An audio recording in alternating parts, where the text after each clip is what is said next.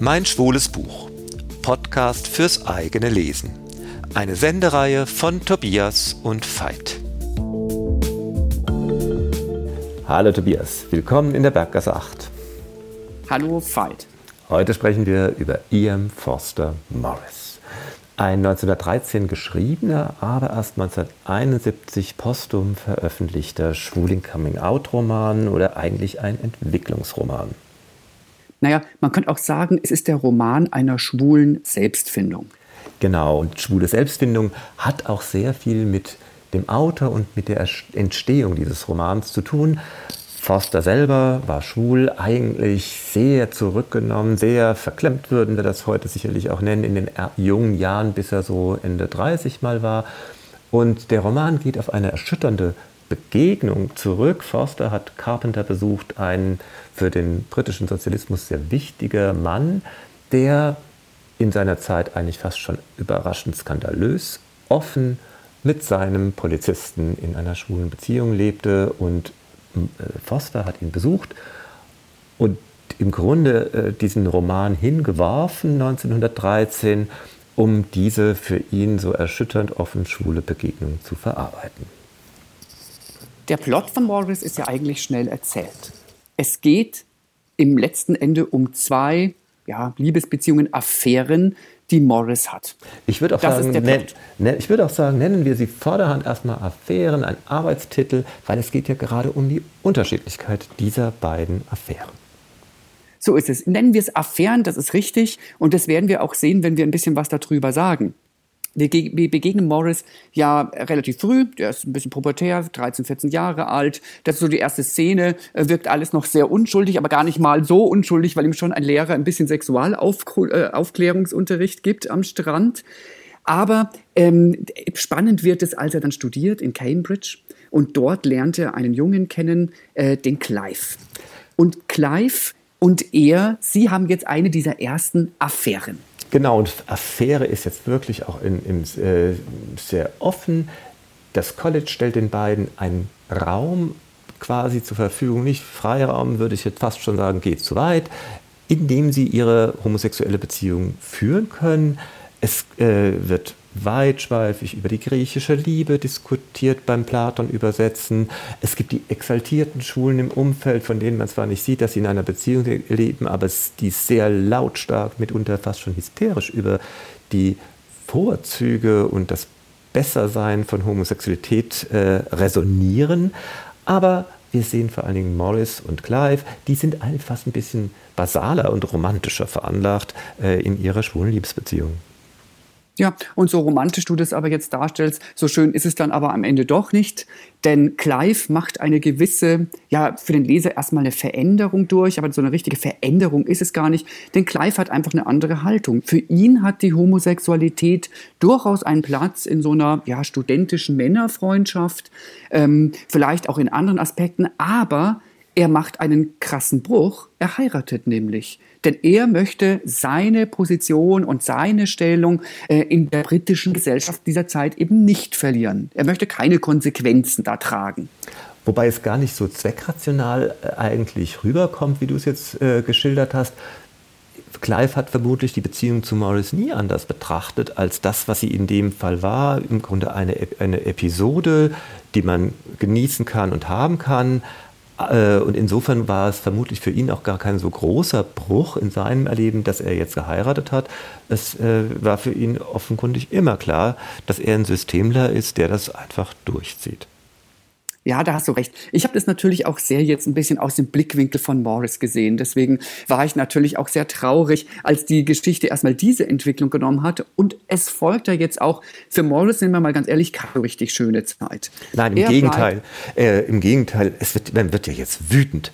Morris will auf einmal seine Homosexualität überwinden. Er geht zum, äh, zu einem Hypnotiseur, Psychologen wäre das vielleicht heute oder ein Psychiater. Äh, äh, oder dann gibt der Sportunterricht für Boxer, um so eine, im Grunde so eine Art Kompensationsgeschichte, wenigstens nochmal nette Jungs beobachten zu können, aber irgendwie nichts mit ihnen zu haben. Ja, und er geht ja zu diesem Hypnotiseur und das ist eine groteske Szene, wie der durch irgendeine Induktion von Trance versucht, seine Homosexualität zu heilen. Es gibt ja auch noch einen Nachbarn, dem er sich auch sozusagen gegenüber offenbart und Hilfe sucht, den Hausarzt, der eben lange Zeit auch die Familie äh, von Morris eben auch ähm, behandelt. Aber auch er reagiert ganz abweisend. Also es gibt eigentlich niemand, der ihn da in irgendeiner Weise unterstützt. Er muss seinen Weg gehen. Clive ist ja jetzt auch im Hafen der Ehe angekommen, aber es gab ja auch noch eine zweite Affäre, oder gibt eine zweite Affäre in den Romanen, nämlich eine Affäre mit Alec. Alex Scudder, das ist der Jagdbursche auf dem Landgut von Clive und der ist ja eigentlich derjenige, der sich jetzt auf einmal an Morris heranmacht, der äh, zu ihm ins Bett kommt, ins äh, Zimmer einsteigt. Sie haben zunächst mal ist es im Grunde ganz ähnlich, wie wenn wir heutzutage jemanden auf einer Party kennenlernen. Man geht miteinander ins Bett, man findet sich sympathisch, man redet ein wenig miteinander und stellt fest, eigentlich möchten wir gerne beieinander bleiben. Und was du so in einem Nebensatz gesagt hast, das ist jemand aus einer ganz anderen Klasse. Morris ist jemand, der aus einer, sag ich mal, elitären, vielleicht einer Oberklasse kommt. Und da gibt es dann den Jagdburschen, mit dem er dann Sex hat. Das ist natürlich eine absolute gesellschaftlicher Bruch, den Morris da zeigt und den auch der Roman zeigt.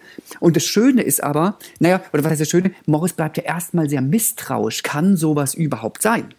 Genau. Morris äh, springt nicht gleich in die Vollen. Im Gegenteil, du sagst es, er beantwortet Briefe nicht, äh, er hält Clive hin, bis hin, dass eben Clive an Morrisons Liebe zweifelt.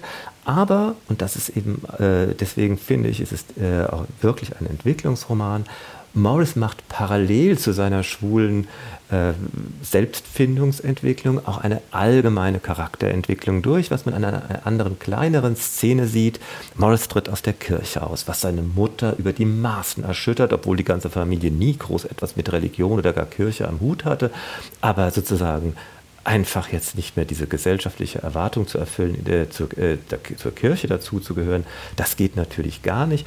Und das ist so eine parallele Entwicklung, die äh, charakterlich die Veränderung bei Morris zeigt, die Festigung, eigene Wege zu gehen, sich selbst bestimmen zu wollen und die ihm dann auch die Möglichkeit gibt, seine eigene selbstbestimmte Haltung zu seiner Liebe zu Clive zu finden.